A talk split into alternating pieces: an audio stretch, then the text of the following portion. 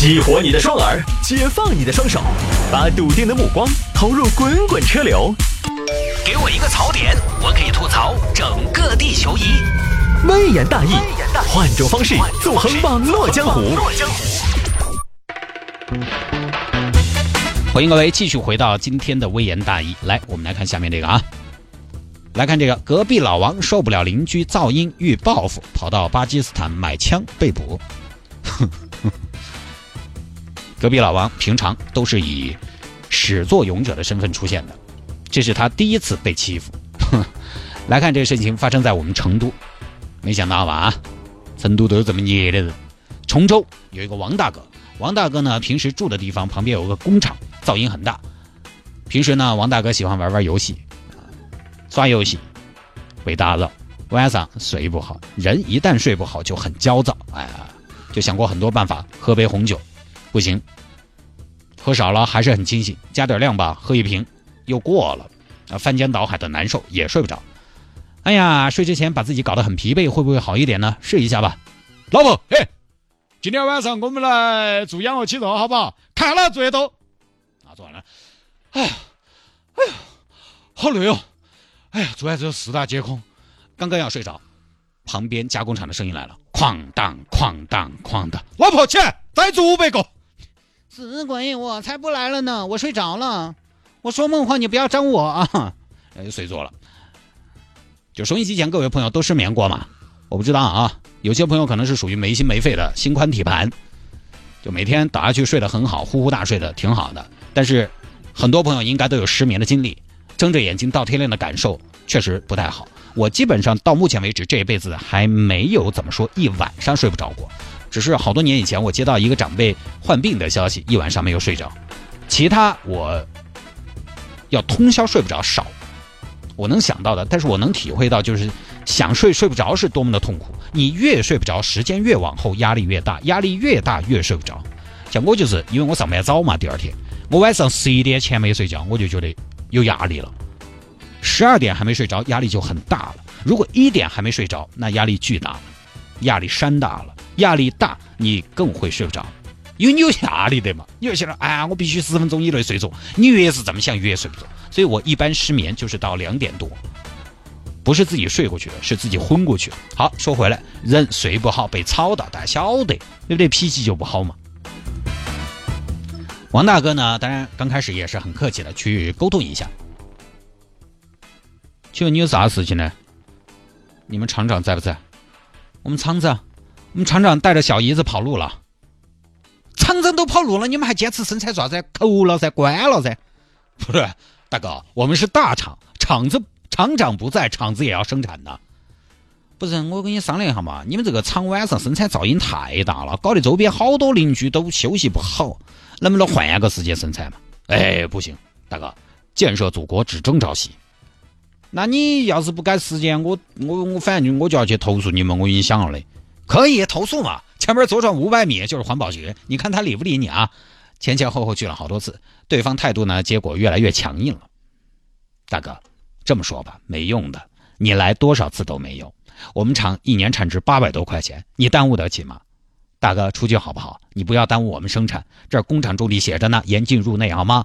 这样，我限你在一秒钟之内退出这条线。王大哥也没得办法，势单力不啊，找居委会也找了，没办法，只能算了。但是噪音确实存在呀，想要威慑对方又没有威慑力，怎么办？对不对？你没威慑力啊，你去威胁人家，你管不管？不管，管不管？不管，咋子吧？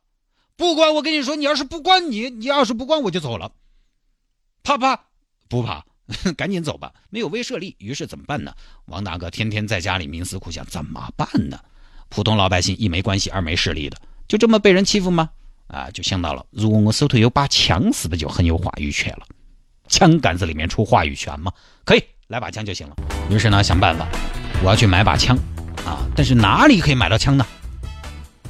大众点评也找不到，五八同城也不行。咱家附近有吗？也没有店呢。来咨询一下朋友吧，道上的啊。老谢，我跟你说，我想买个东西，你帮我打听一下哪儿有呢？你要买什么呀？枪。枪，什么枪啊？标枪还是红缨枪？你要健身吗？不是枪啊，射的那个 shoot。哦，就是港嘛，枪哎呀，枪好难读嘛，你直接说港嘛，港，好吧？我哟，你这个有点港货，你可把我考到了的，买港。嗯，你看万象城有没得？我干脆去泰国旅游一下算了嘛，万象城真是。不，我说正儿八经的，我好像听到我们道上的几个大哥，他们平时买都在巴基斯坦那边买枪，说那边好买的嘛。啊，有一个啥子海宁枪之城，真的吗？巴铁那边好买吗？真的，真的，真的。呃，行行，那我自己想办法啊。好，这儿跟大家提一下啊，Pakistan。这个国家呢，虽然跟我们国家关系很好，但确实呢，因为前些年它一直不太太平嘛。当年塔利班也在白沙瓦一带游荡啊，本拉登因为也是在巴基斯坦被击毙的。巴基斯坦呢有一个南亚黑枪之都叫达拉，达拉，达拉，达拉，达拉，达拉，好无聊啊！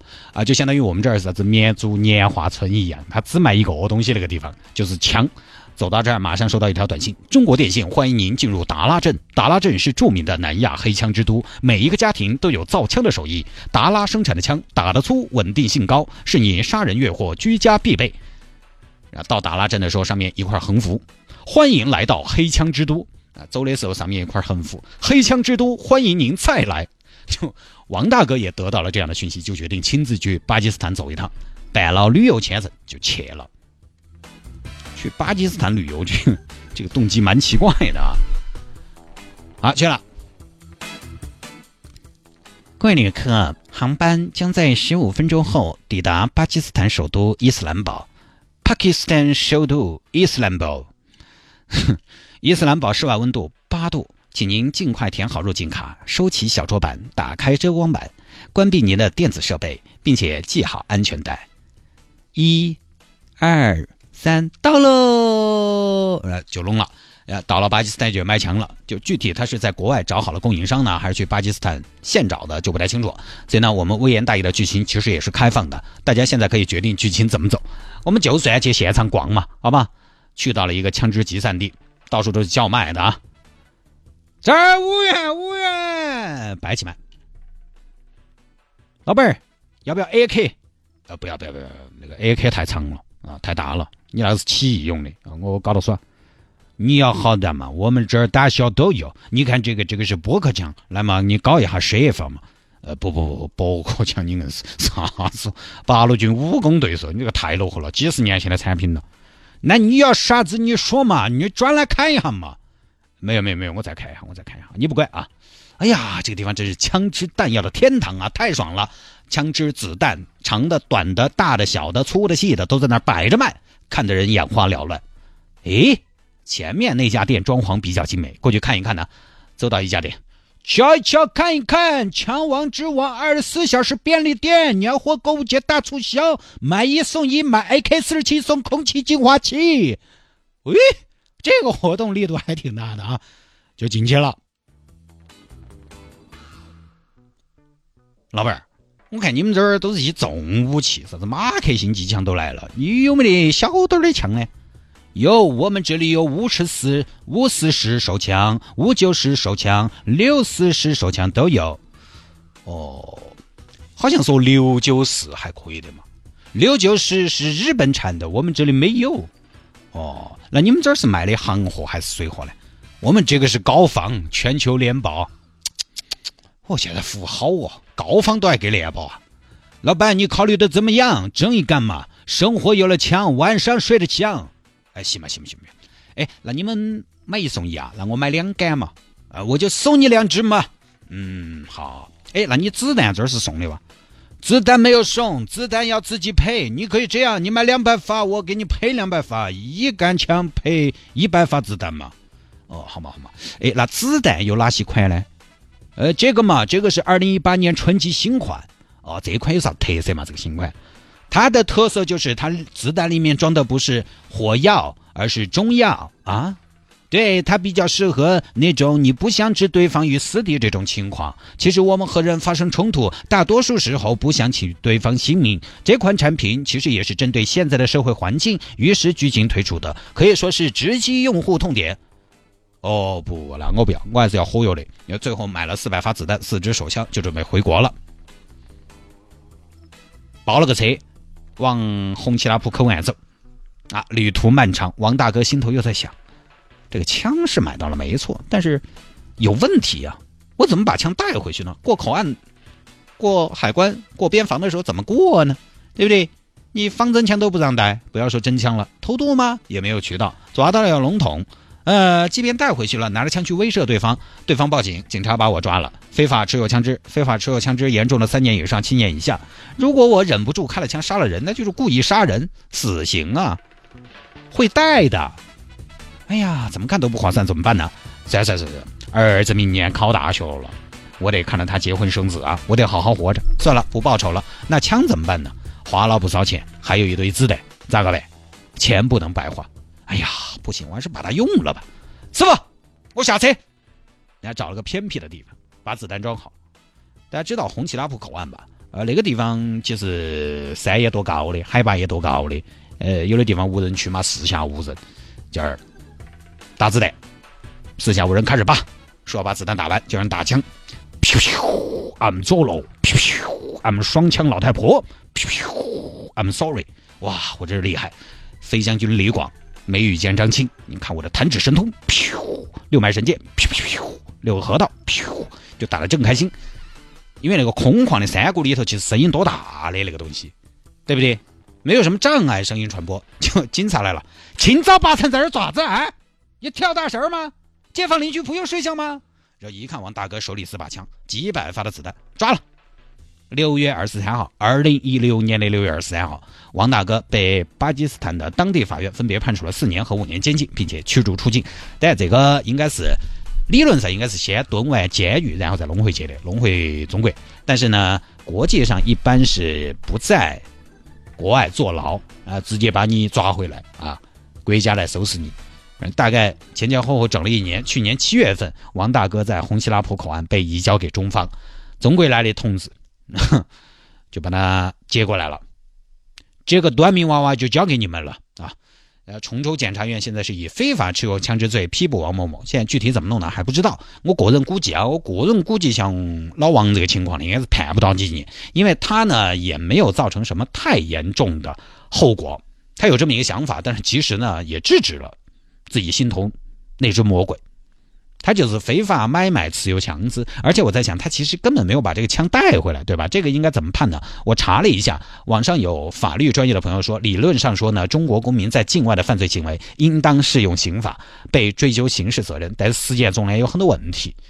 比如说，由于犯罪行为发生在境外，取证很困难，所以呢，实际上鲜有因在境外犯罪而被起诉判刑的案例。在巴基斯坦呢，跟我们国家大家也晓得关系很好，每年啥子展览啊、西博会啊那些，他们都摆很多摊摊，摆点他们的那种当地特产那种，关系很好。可能我们这边如果真的有需求，他们应该也挺挺愿意配合，啊。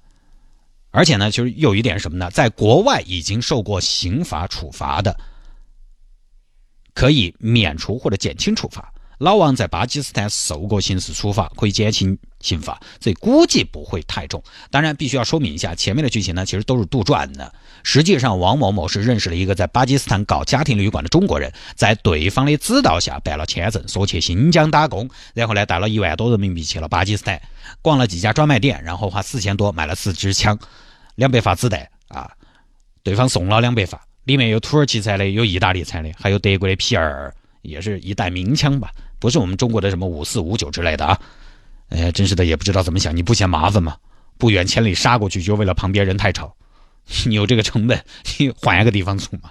不过说回来，这个也是现在社会的一个问题，就是噪音。噪音是作为污染存在的，对吧？环保局要管的。噪音污染一点都不比空气污染的危害小。人可以忍受空气，对不对？但是忍受不了噪音。一天二十四小时的噪音和一天二十四小时的 PM 二点五，肯定是噪音更折磨人噻。就这几年是出过因为噪音问题而闹出人命的事情的。我以前上大学，因为寝室有人凌晨打麻将，差点跟人打一架。前几年因为噪音问题到楼上也发过飙，当然也是说了若干次没得没得结果的情况下，并没有一开始就怎么样。现在人压力本来就大，加上噪音的困扰。如果再睡不好，情绪特别容易失控和崩溃。所以呢，有关部门重视，大家平时也注意一下。在外啊，有的时候声音还是小一点儿。